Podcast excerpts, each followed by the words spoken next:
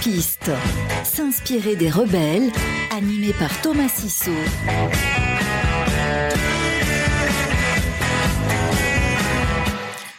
Bienvenue à tous, à toutes dans cette demi-heure d'hors-piste. Cet endroit où on va aller euh, écouter l'audace de pouvoir euh, s'autoriser à être qui on est avec mon invité du jour, Marc Mortelmans. Bonjour Marc. Salut Thomas.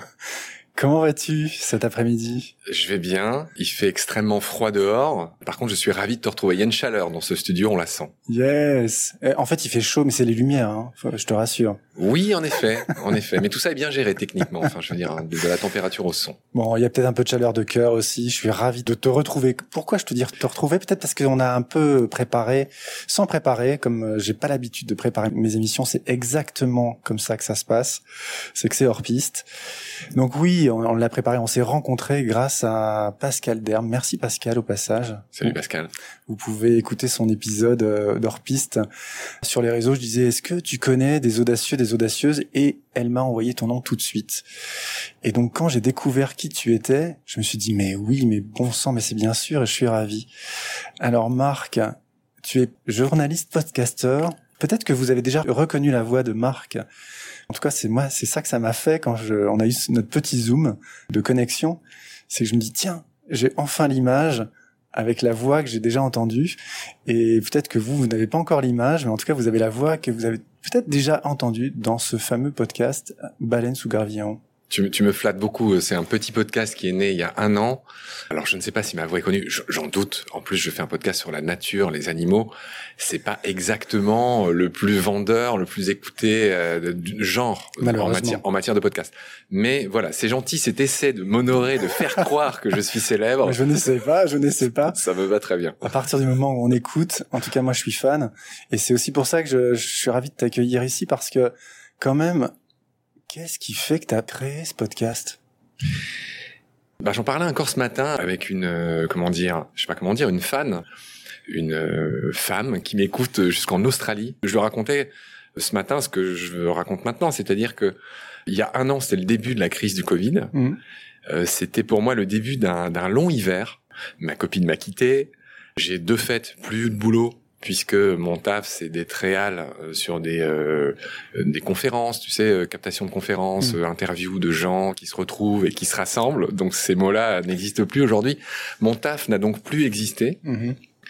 Voilà, je me suis retrouvé tout seul et surtout très désespéré parce que je suis quelqu'un de très social, j'ai besoin des autres, j'ai besoin de rencontrer des gens, de parler, comme beaucoup de gens. Hein. Enfin, mais voilà, je suis l'inverse d'un ermite, et donc ce, cette crise, pour moi, comme beaucoup de gens, hein, comme des milliards de gens sur cette terre, a été un, un, crève-cœur. Et donc, j'ai vraiment désespéré, et j'en suis arrivé à un moment où je me suis dit, mais qu'est-ce que je fais? Enfin, vraiment euh, mal, tu vois, très très mal.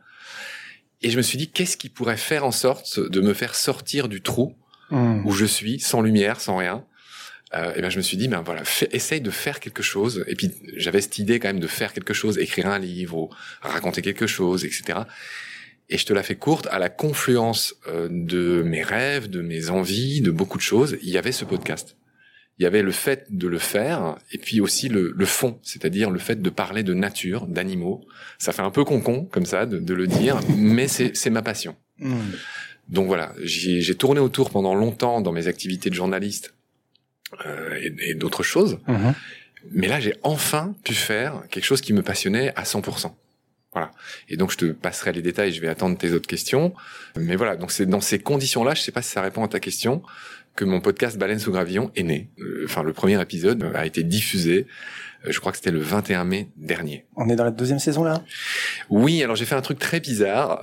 euh, c'est que, euh, comment dire, vu qu'il est né un 21 mai, il y a beaucoup de choses que j'ai fait un peu la fleur au fusil sans trop savoir, mais c'était le pire moment pour commencer une saison, puisque traditionnellement une saison commence en septembre. Mhm. C'est un peu le début de toutes les rentrées, si tu veux. Mhm.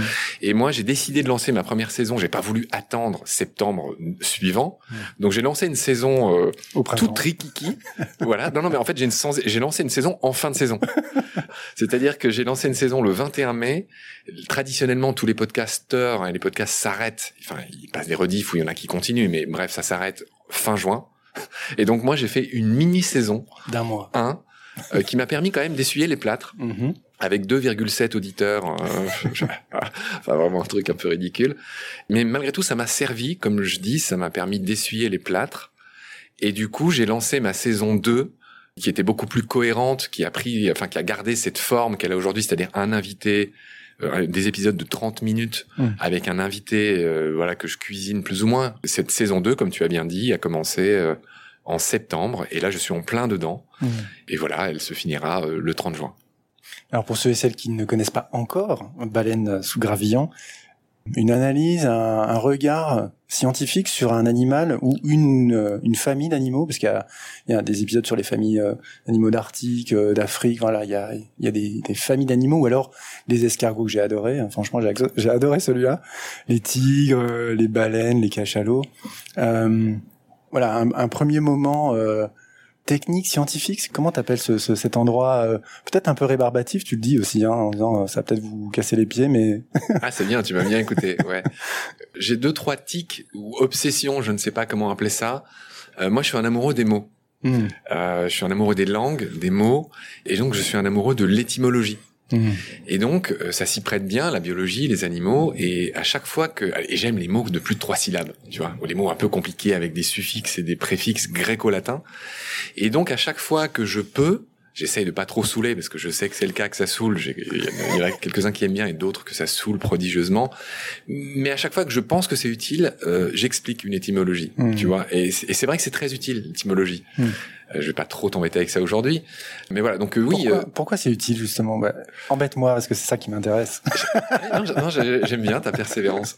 Parce que je, je, je pense que, je, je vais pas retrouver la phrase exacte, mais je pense que les mots en savent plus sur nous que nous-mêmes euh, en savons sur eux. Je sais plus qui a dit ça, je paraphrase quelqu'un en, en disant ça. Et voilà, euh, si tu veux, il y a toujours un petit supplément de poésie euh, dans les mots, et quelque chose qu'on maîtrise pas. On emploie toujours un mot légèrement à tort, Hmm, essentiellement à raison, mais tu vois, il y a toujours cette petite part, euh, part des anges, je dirais hmm, dans les mots. Et je sais pas, euh, moi ça, ça m'obsède et quelque part c'est rassurant euh, parce que je fais quelque chose malgré tout d'assez scientifique. On parle de biologie, on parle d'animaux, on parle de choses qui ont été. euh, enfin, tu vois, je prépare beaucoup mes émissions, contrairement à toi. Contrairement- Merci. Mais c'est un compliment. Mais Hein. oui, oui. Enfin, ch- chacun son domaine évidemment. Exactement. Et puis moi, je trouve ça très très beau comment tu prépares ça. Ouais. Et- mais, mais évidemment, il y a plein d'erreurs, il y, a, il y a plein de, de... c'est juste un parti pris, si tu veux. Effectivement, Je- j'essaie d'arriver à- en ayant bien préparé pour cuisiner, comme j'ai dit très amicalement, euh, mes invités. Voilà, donc euh, oui, euh, je sais pas si j'ai achevé, si j'ai fini de répondre à ta question sur l'étymologie. Tu, tu vois, j'ai toujours ce parfum des gens qui ont nommé pour la première fois ces animaux. Hmm. Alors, il y en a beaucoup qui ont été nommés par Linné, le grand le suédois Carl von Linné. Et c'est toujours très drôle, parce que souvent, il y a des animaux qui ont été nommés, euh, c'est des erreurs. Tu vois, par exemple, récemment, j'ai parlé des chimpanzés, Mhm. et le premier, alors je, je me souviens plus qui c'était, qui l'a nommé, je, je me demande si c'était pas Linné, l'a appelé Troglodytes. Sauf que ce qu'il ne savait pas, c'est que Troglodytes était un nom qui était déjà attribué. D'accord. Et en science, en biologie en tout cas, on ne peut pas euh, attribuer deux fois le même nom. Donc du coup, il a fallu le, le débaptiser et lui attribuer, tu sais que les noms latins des animaux, enfin il y en a deux, t'as le nom du genre et ensuite le nom de l'espèce.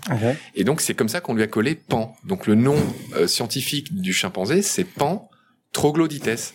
Mais si tu veux, il a dû être euh, entre guillemets débaptisé parce que son nom c'était un nom d'oiseau, sans, sans blaguer, c'était le nom d'un petit oiseau, Ok.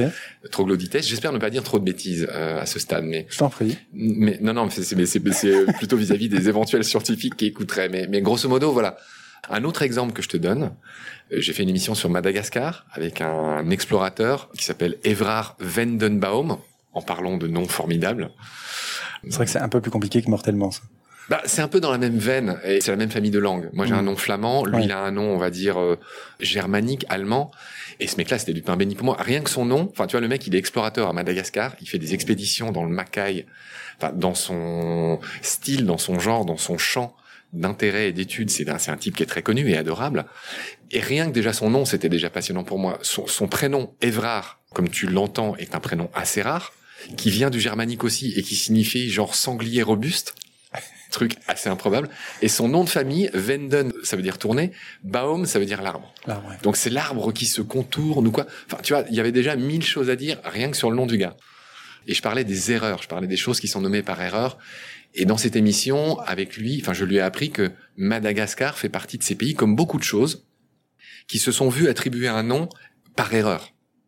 En fait, c'est Marco Polo qui a nommé Madagascar, mais en pensant parler de Mogadiscio, Hmm. qui est la capitale de la Somalie. Tu vois et donc, en pensant parler de Mogadiscio, enfin, en gros, il s'est trompé. Et Madagascar a gardé ce nom, qui est un nom donc euh, qui est issu d'une erreur. Voilà. Enfin, je, je pourrais t'en parler des heures. Je m'arrête là. Mais, mais d'où ma, ma fascination des Hmm. mots. Alors justement, parlons des, des mots et des de ce qu'ils disent et ce qu'il y a dessous, parce que quand même, baleine sous gravillon, moi tout de suite j'ai dit mais anguille sous roche forcément. Pourquoi baleine sous gravillon? Parce que anguille sous roche, baleine sous gravillon, j'ai une petite idée, mais en même temps je veux bien l'entendre de ta bouche. D'accord. Alors, tu vas l'entendre, mais par jeu, je vais te demander quelle est ta petite idée. C'est cette histoire de montrer l'invisible, montrer ce qui ne se voit pas, regarder l'énormité, le macrocosme dans le microcosme. Il y a quelque chose de ces deux macro-micro et surtout euh, les mettre euh, au grand jour. Voilà, il y y a cette histoire de mettre au grand jour quelque chose qui ne se voit pas et pourtant qui est devant notre nez. Oui, oui, oui, c'est, évidemment de cet ordre. C'est une question que je posais rituellement à la fin de mes premiers podcasts. Bon, euh, je l'ai fait une dizaine de fois. Tout le monde tourne autour du même pot et au final, c'est devenu moins marrant. Donc, ce gimmick de mon émission, j'en suis à, à mon 75e épisode malgré tout, hein, je carbure. Euh, donc, j'ai un peu arrêté, si tu veux, parce que c'est très juste et très poétique ce qu'ils me répondent à chaque fois, mais ça finit par, par être un peu répétitif. Donc, quoi? Bah, c'est un peu ça. C'est, c'est en gros la beauté immense qu'il y a sous quelque chose de futile et de dérisoire Hmm. que peut être un gravillon. Il peut y avoir un monde, un univers à découvrir de beauté. Et c'est vrai pour les animaux, c'est vrai pour la nature, mais c'est évidemment vrai pour nous, pour un être humain, pour Mm. un ami, pour même quelqu'un qu'on connaît pas et qu'on découvre comme je te découvre aujourd'hui. Hmm. Et du coup, toi, ce serait quoi ta baleine sous ton gravillon? Alors, euh, ça serait quoi ma baleine sous quel gravillon? Le, gravillon que je suis Oui. ou... Exactement. Ce serait quoi? Alors, je vais le dire autrement. Ce serait quoi ta beauté derrière ce le grain de sable que tu es dans ce macrocosme, quoi, dans ce cosmos? Alors, je ne comprends pas bien ta question, mais je rebondis quand même dessus. Je t'écoute. À la Georges Marchais. Ce que j'ai envie de te dire, c'est que en tant que journaliste, euh, je suis assez attentif aussi au titre. Et c'est vrai que euh, toute modestie euh, restant à sa place, j'aime beaucoup mon titre parce que pour moi, journalistiquement, c'est un bon titre. Qu'est-ce qu'un bon titre? Journalistiquement, c'est pas moi qui le dis, c'est un peu ce qu'on m'a appris à l'école de journalisme. Et tu vas voir que ça tombe sous le sens. Un bon titre, déjà, c'est quelque chose qui est catchy. C'est quelque chose qui qui- Catchy, qui se ca- c'est quelque chose qui, qui c'est quelque chose qui chope ton attention, Ouais. qui, qui titille quelque chose quand tu l'entends. Tu vois, c'est pas genre le podcast des animaux. Ça sera un titre plat. Donc déjà, la première composante, c'est qu'il soit un peu euh, rigolo. Tu vois, C'est- c'est- si t'aimes pas catchy, on peut dire rigolo, Mm. qu'il titille quelque chose dans ta dans ta sagacité ou juste dans dans ton écoute. Ensuite, le deuxième critère qui fait un bon titre, c'est que ce soit un bon résumé de ce que tu fais. Mm.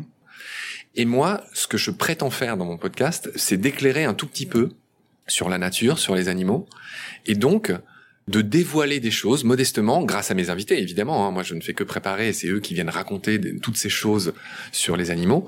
Donc, baleine sous gravillon, c'est ça, c'est ce que je te disais tout à l'heure, c'est l'énorme beauté, toute simple, toute brute, qu'il peut y avoir derrière euh, les petites choses dérisoires qu'on finit par ne pas voir, qui sont masquées par, euh, par pratiquement rien. Vive la curiosité, vive les curieux. Hmm. Voilà. T'es quelqu'un de curieux, toi? Oui, alors j'ai énormément de défauts, dont celui de parler à tort et à travers, comme tu peux t'en rendre compte. Tout va bien. Mais s'il y a bien un truc que je me reconnais, parce qu'il faut aussi parfois aussi se faire un tout petit compliment à chacun. Et de regarder la baleine, de regarder la baleine qu'on est euh, sous le gravillon que nous sommes. Absolument. Euh, oui, oui, oui, j'espère être curieux. Oui, et, et j'aime les gens curieux. Hmm. Je dis souvent parce qu'il y a beaucoup de gens qui m'ont rejoint sur Baleine sous Gravillon, des gens qui m'aident, euh, enfin dans différents domaines, euh, à communiquer, euh, à nettoyer mes épisodes, à retirer tous les bafouillages que là les gens entendent ou tous les e, ou toutes ces choses un peu désagréables. Et je leur dis souvent, c'est des jeunes, hein, et c'est très bien d'être jeune. Et je leur dis souvent, c'est pas grave de pas savoir. Vraiment, c'est pas grave. Par contre, c'est grave de pas être curieux. Et donc, c'est grave de ne pas chercher à savoir. C'est grave de ne pas vérifier, ou c'est grave de pas avoir envie de savoir, tu vois. Mm. Ou c'est grave de penser savoir, alors qu'on ne sait pas. Et toutes ces erreurs-là, je les commets encore moi-même. Hein. Je me mets pas au-dessus de la mêlée. Hmm. L'animal, pour toi, c'est c'est une histoire d'amour qui date depuis quand? Depuis toujours, comme la plupart de mes invités. Il y a une de mes ex qui un jour m'a dit une phrase qui m'a vraiment euh, fait plaisir. Elle se moquait de moi, mais d'une manière extrêmement euh, touchante. Elle, elle m'a dit, mais toi, t'es capable de t'émouvoir devant un brin d'herbe. Hmm.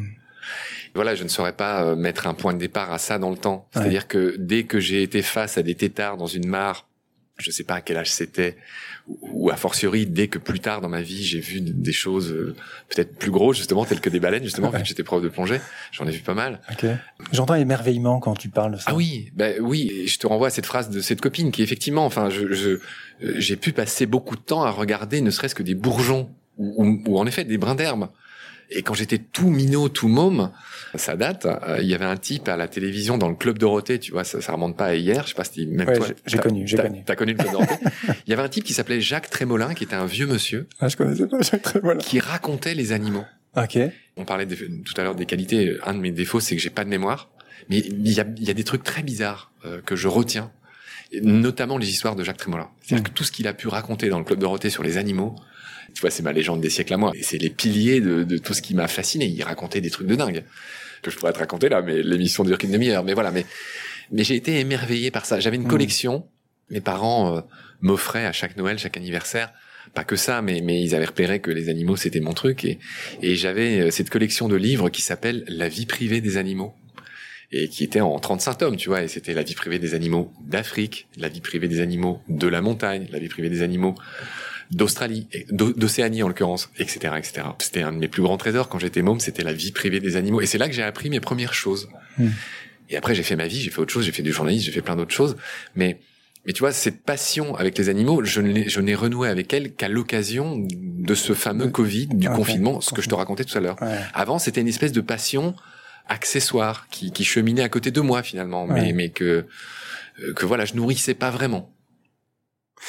Du coup, je reviens sur ce que tu disais tout à l'heure avec euh, d'où ça vient et est-ce que c'est quelque chose que tu vois de façon récurrente, ce, trou noir, ce, manque, ce vide, cette absence qui fait qu'à un moment il y a, cette flamme qui dit attends non mais c'est je peux pas rester là, il faut que ça ressorte. Et là, dans, ce que j'entends sur ton chemin, c'est d'aller euh, rechoper cette passion euh, qui était à côté de toi.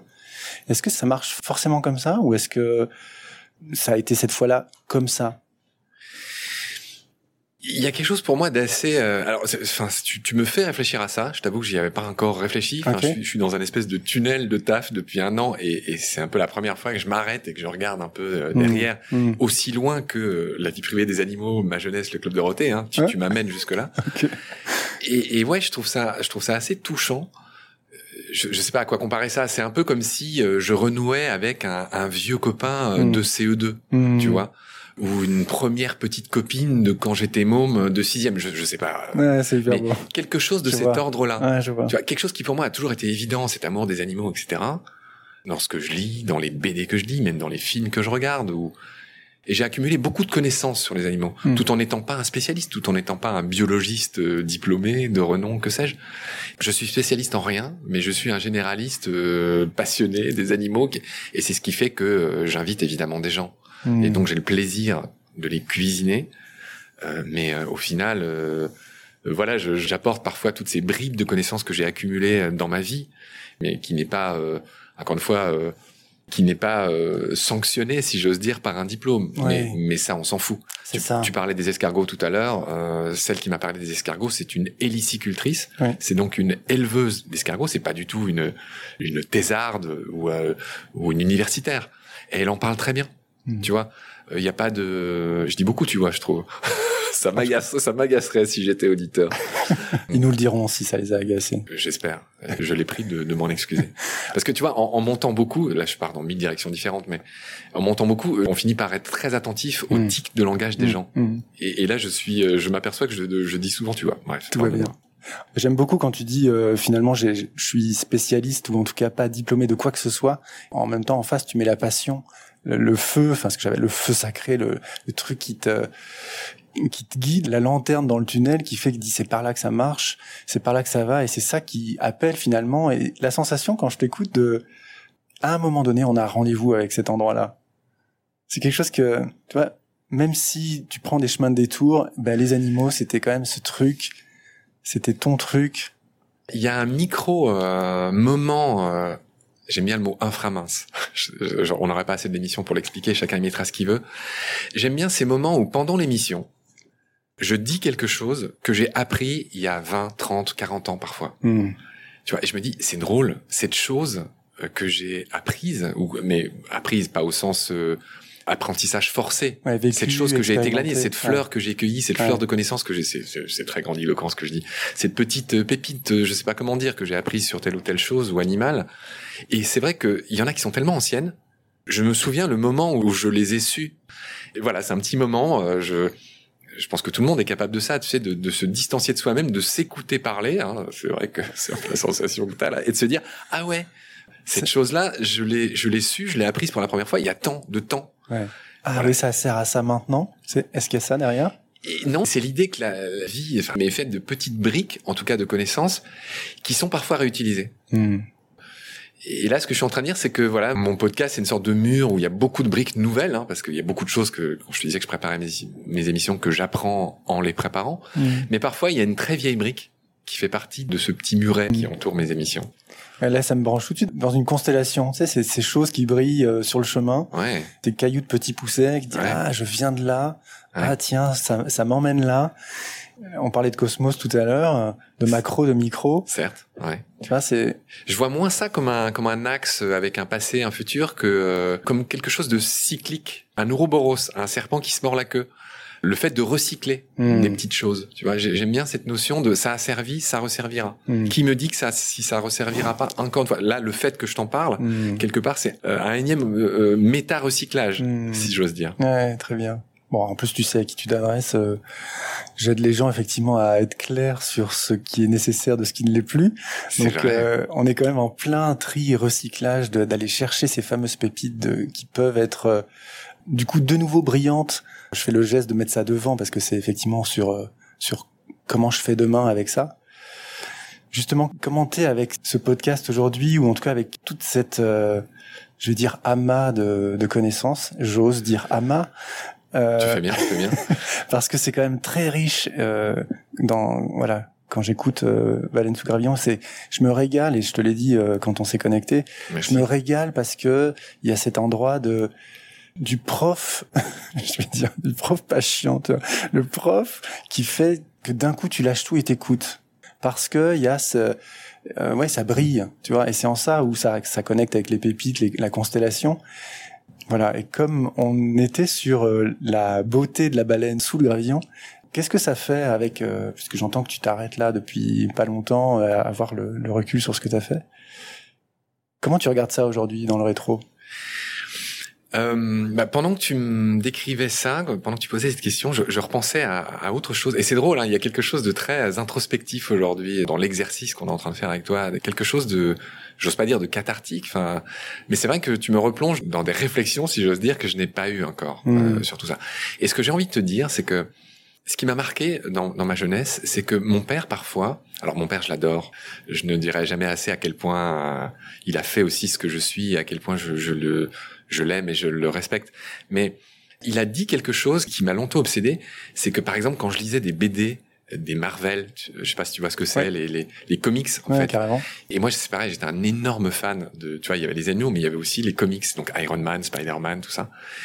Et pour mes parents, mon père qui est ingénieur, ma, ma maman qui est institutrice, que j'embrasse, c'était pas très utile de lire ces BD. C'était un peu de la merde, pour pour le dire euh, clairement. Et c'était pas quelque chose qui allait m'emmener euh, au pinacle. C'est-à-dire, c'est pas quelque chose qui allait m'aider à devenir ni président de la République, ni cosmonaute, ni médecin, ni avocat, que sais-je. Mm, mm. Et donc, ils étaient pas euh, trop chiants mes parents, mais en gros, ils me disaient, je lisais Raon aussi. Ouais. Tu connais Raon, Ouais. cheveux de feu. Et donc mes parents me disaient mais euh, bon ces trucs-là c'est pas bien, ça va pas te voilà. Et il se trouve que dans ces BD il y avait parfois, c'était une sorte d'alibi, c'était assez drôle, mais entre deux aventures il y avait parfois des espèces de petits des mini dossiers, souvent sur des trucs de la nature, genre sur les animaux, euh, je sais pas d'Australie, sur le kangourou ou des trucs. Enfin il y avait des petits trucs en plus qui étaient juste de la connaissance, tu vois. Je sais même pas pourquoi ils mettaient ça, en tout cas dans les éditions françaises. Et si je fais le petit lien avec ce que je te disais tout à l'heure sur ces moments où je me dis, quand je parle à l'invité, ah ouais, c'est rigolo, tu réutilises quelque chose qui vient de, de très loin, Mm.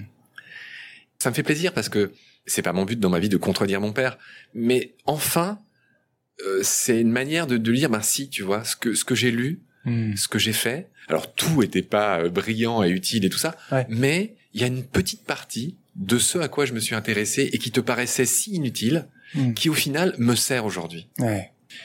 Bien sûr que c'est pas le cas de tout et qu'il a su me guider vers des choses extraordinaires. Tu vois, c'est pas noir et blanc. Bien sûr. Mais il y a toujours ce mot de recyclage que j'aime bien, Mm. de choses auxquelles je, je me suis intéressé qui n'étaient pas inutiles. Et puis il y a un autre truc que je veux dire par rapport à ça, c'est que moi j'ai une habitude, c'est que depuis 18 ans, je remplis des carnets. Tu vois là, dans mon petit sac qui m'accompagne aujourd'hui, j'ai un carnet. Je vais pas le sortir, ça va faire du bruit au micro, ça va déranger tout le monde, mais mais tu vois, j'ai pas grand chose. Hein. J'ai quelques mouchoirs, un- deux trois bonbons, euh, je sais pas ce qu'il y a d'autre, un stylo éventuellement, mais j'ai mon carnet. Mhm.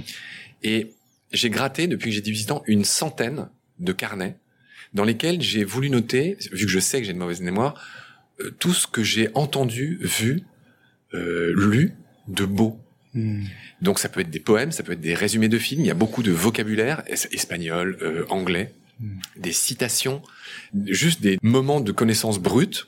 C'est très wikipédiesque en fait mon carnet, mais voilà, il y a de tout. Et c'est pareil, mon père m'a dit mais à quoi ça sert ce que tu fais? À quoi ça sert de gratter des carnets? Et je le répondais dans le vague en lui disant tu sais ce sont des pour moi c'est un peu comme des barrettes mémoire. J'ai pas de... mais j'ai pas envie d'oublier ce que j'ai vu de beau ou ce que Mm. j'ai entendu de beau. Mm. Et je me dis que peut-être plus tard ça pourra me servir. Et c'est pareil. Euh, alors le podcast, c'est une toute petite porte, euh, un tout petit débouché De diffusion pour, de pour cette profusion de matière que j'ai notée dans ce carnet. Ouais. Mais il y a un peu de ça aussi. Mm. Et même si j'en si j'en recycle, si j'en utilise que 0,001%, c'était pas inutile. Mm. Merci Marc. C'est juste délicieux de justement euh, plonger dans cet océan de beauté euh, dans lequel tu nous, enfin, en tout cas que tu m'emmènes ou que tu m'invites à plonger parce que et qui donne du sens justement à toutes ces choses du chemin. Permets-moi de t'interrompre pour dire prie. que la beauté est dans l'œil de celui qui regarde. C'est gentil ce que tu dis, mais la nature n'est ni belle ni pas belle. Mm. La beauté, elle est dans l'œil de celui qui regarde. Pardonne-moi de t'avoir interrompu. Non, je t'en prie. Mais en tout cas, ça nous emmène, enfin, dans ton histoire, quand je me branche, quand je regarde ton carnet que je n'ai pas vu puisqu'il est dans son, dans Je son te le montre à la fin de l'émission. C'est très privé en même temps, mais en tout cas, quand je sens cette énergie de, de justement compulser comme un millefeuille, justement, pour déguster ça plus tard et d'aller chercher cette pépite. En tout cas, moi, ça m'inspire beaucoup justement sur euh, qu'est-ce qui a du sens et comment je peux euh, justement m'appuyer euh, sur euh, hier ou sur aujourd'hui même et construire demain pas à pas avec cette audace justement de, de ne pas écouter ceux et celles qui disent ça sert à rien. Merci beaucoup Marc. Je t'en prie, Thomas, c'était un plaisir. Notre boucle arrive à sa fin. Est-ce que où est-ce qu'on trouve Baleine sous gravillon? C'est très simple. Alors, on- il est sur toutes les plateformes d'écoute, Mhm. euh, c'est-à-dire Apple Podcast, enfin, en gros sur ton iPhone, en gros sur toutes les plateformes d'écoute, que sont Spotify, Deezer, Google Podcast, euh, même SoundCloud. Enfin, en gros, euh, Ouais. il suffit de rentrer le titre euh, sur n'importe quelle plateforme d'écoute et voilà, on me trouve. Beau plongeon avec cette belle grosse baleine sous le gravillon et découvrez à votre tour cet enchantement et cet émerveillement. Merci pour ça. Merci pour cette, cette lumière que t'apportes justement sur ce monde et qui nous connecte au, au nôtre, à notre, à notre beauté, à nous. Et merci pour ça. Je t'en prie. Et moi aussi, je te félicite pour le nom de ton émission, Hors Piste, qui réunit ce que je disais tout à l'heure. Bon résumé de l'émission et petit truc catchy euh, dans le titre. Je suis ravi que ça t'a catché et je suis ravi de, de t'avoir interviewé aujourd'hui. Bonne suite à tous. Osez, touchous, être vous-même et à bientôt. Salut. Hors piste. S'inspirer des rebelles, animé par Thomas Sissot.